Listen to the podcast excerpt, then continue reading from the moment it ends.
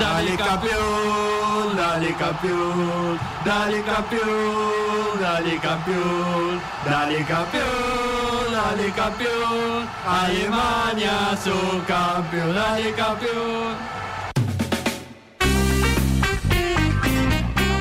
Muy bien, siete minutos eh, nos quedan de noticias descafeinadas. Lo suficiente como para darles un Para buen hablar de la. Yayo. Exactamente.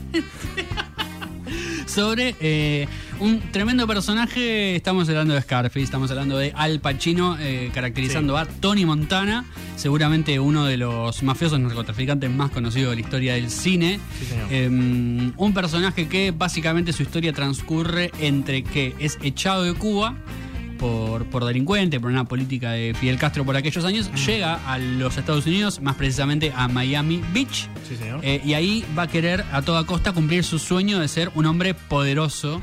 Sí. eh, un tipo muy, muy narcisista y, mm, y muy envalentonado en, en todas sus decisiones.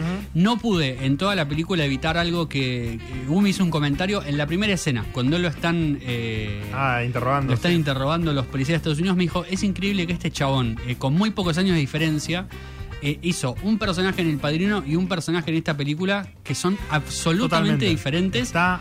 En, como en el mismo matiz, si se quiere, como en la misma sea, matriz de pensamiento. Viste que hay muchos actores que se maquillan mucho como Sí. para que se transforman en otra. Pero Al Pacino en este haciendo de Tony Montana es irreconocible. O sea, porque es, es, es un- unas actitudes, es un una manera de mirar y de moverse. Totalmente. Que es, eh, es, es increíble que sea este Al Pacino, que lo conocemos de mil millones de películas. Eh, Sí. Acá está como transformando y habitando un chabón muy interesante. Que a mí lo que me llamó la atención es que normalmente en estas películas, digamos, uno.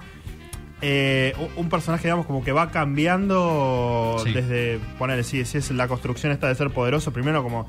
Como que él, como medio timidón, qué sé yo, y después se va construyendo. No, No, desde no. el primer momento Tony Montana es te quiero comer la casa por la Sí, ventana y, y- y lo único que va haciendo es, es, eh, consolidando ese poder, digamos, pero no cambia mucho de personalidad. No. Después eh, va a tener consecuencias, digamos, esa búsqueda, Totalmente. eh, como, como se lo van advirtiendo ciertas personas a lo largo de la película, pero eh, él, él mantiene ese nivel de energía de 150% desde el primer momento. Absolutamente, absolutamente. Y de hecho, es una película en la, en la cual están pasando cosas todo el tiempo. Si bien tiene una, una construcción, si se para, digamos, obviamente lenta, teniendo en cuenta que es una película muy vieja. Sí, dura tres horas, ¿eh? Digamos, claro, hay otros tiempos en, en algunas escenas y demás.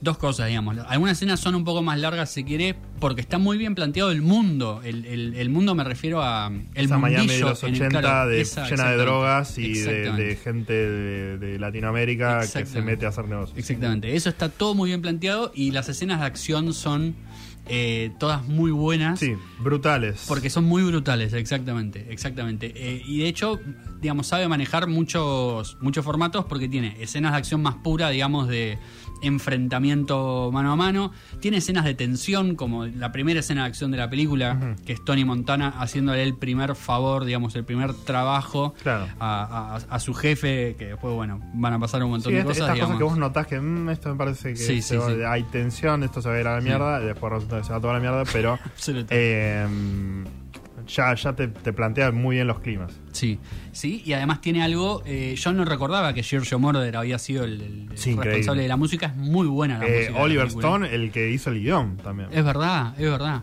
Es verdad.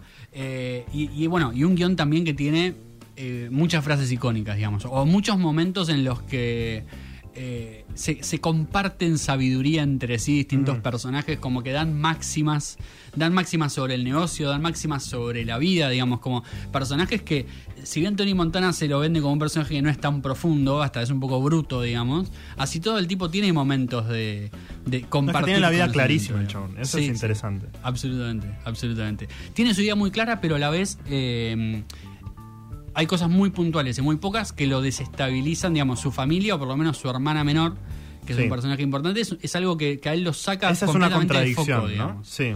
Porque Sí, él es como sí. que se quiere comer el mundo, qué sé yo, y como dice, sí, sí, yo voy a hacer lo que quiera, pero también es como esa cuestión de control y de control sobre todos. Claro. Y bueno, hay gente que no vas a poder controlar, digamos, y, y está esa cosa, no, yo quiero que vos tengas este rol, como vos podés Claro. hacer lo que vos querés, digamos. Y eso s- termina termina desestabilizándolo. Sí, justamente. sí, sí, absolutamente. En una película que tiene un final. eh, Bueno. Digamos, me parece muy loco porque quedan 20 minutos de película. Y generalmente las películas, digamos, el final que son los últimos 10 minutos, digamos, donde pasa Sí, todo sí, lo sí. que tiene que pasar. Acá son los últimos 20 minutos en los que todo se va a la mierda, digamos. Es muy rápido, eh, pero al mismo tiempo, eh, digamos, es muy rápido, pero uno ya lo ve venir de mucho tiempo antes. Totalmente. Porque la declive empieza, es muy loco, porque él toca el cielo y empieza a caer en, en picada, digamos, no, no llega ni a disfrutar del éxito, Claro, si se claro. quiere. Como que todo pasa demasiado rápido. Es que es la Eh, consecuencia misma de haber llegado ahí, digamos. Completamente, y, y un poco también es lo que le fueron advirtiendo Totalmente. toda la película que iba a Es que pasar. ese es el, el tema, digamos, y eso es lo que te constantemente te lo van diciendo, y bueno, vos ya lo registrás en tu cabeza, sabes Exactamente, exactamente. Y le termina pasando eso eh, en una película que tiene, bueno, obviamente muchas escenas muy icónicas, Sí. eh, muchas frases muy icónicas y que a mí me divierte un poco porque a mí me gusta mucho la película y me parece que está muy bien construida. eh, pero ya la última vez que la vi me puse a prestar un poco de atención a qué hacen algunos personajes, los extras, digamos, o, Ah, o sí. los personajes que no están hablando en el momento. Y cosas Bueno, cosas que pasan. sí, sí. Cuando te detenés a ver los extras en las Pero- películas te arruina todo. Pero, Pero, nada, es muy divertido. También me reí mucho porque está Bruno Mars en la película. No sé ¿Qué? si. No, sé si no, no Bruno Mars literal. Ah. Pero uno de los, de los segundos de Tony Montana es Bruno Mars. Está vestido Ah, igual sí, que sí, Bruno sí, Mars, re. Es increíble. eh, ah, nada, y, bueno. para, para cerrar, este, yo quería decir que es una película eh, que se ve hermosa. Esa, esa ambientación de esa Miami, de esa época de los 80, Completamente. es maravillosa. Y una de. luz. Una película que yo dije, es, es- pasa muy pocas veces, que vos estás viendo los créditos Sí. Y sabés que va a ser una película excelente. Ah, completamente. Solo viendo los créditos, cómo está hecho, qué te están diciendo, Sí. cómo está editado, con la música, qué sé yo, ya, ya decís, esto es maravilloso. Estoy 100% de acuerdo. Sí. Eh, bueno, Scarface se consigue en Netflix. Así que si tienen Netflix todavía la pueden ver. Si no, ya saben, como siempre, Streamio y cualquier otro canal. Eh, se consigue gran película de Brian, de Brian De Palma, gran director también. Sí, señor. Un director que a mí por lo menos me gusta mucho. Brian De Palma de Pacino es una combinación letal. Ajá. Así que si no la vieron, recomendamos que la vean. Y si nunca la han visto, vayan corriendo a verla porque es una película Vale que realmente no se pueden perder. sí.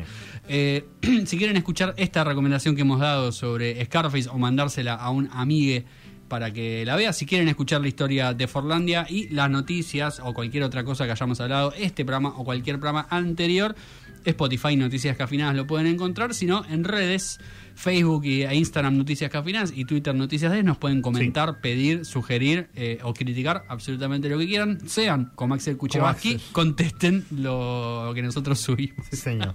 Si lo hace él, también lo pueden hacer ustedes. Eh, nos encontramos la semana que viene. Nacho Cáceres y Matías Galarraga. Sábado, una de la tarde por Symphony 91.3. Y ahora los dejamos con Nicanor y la continuidad de Radio Symphony.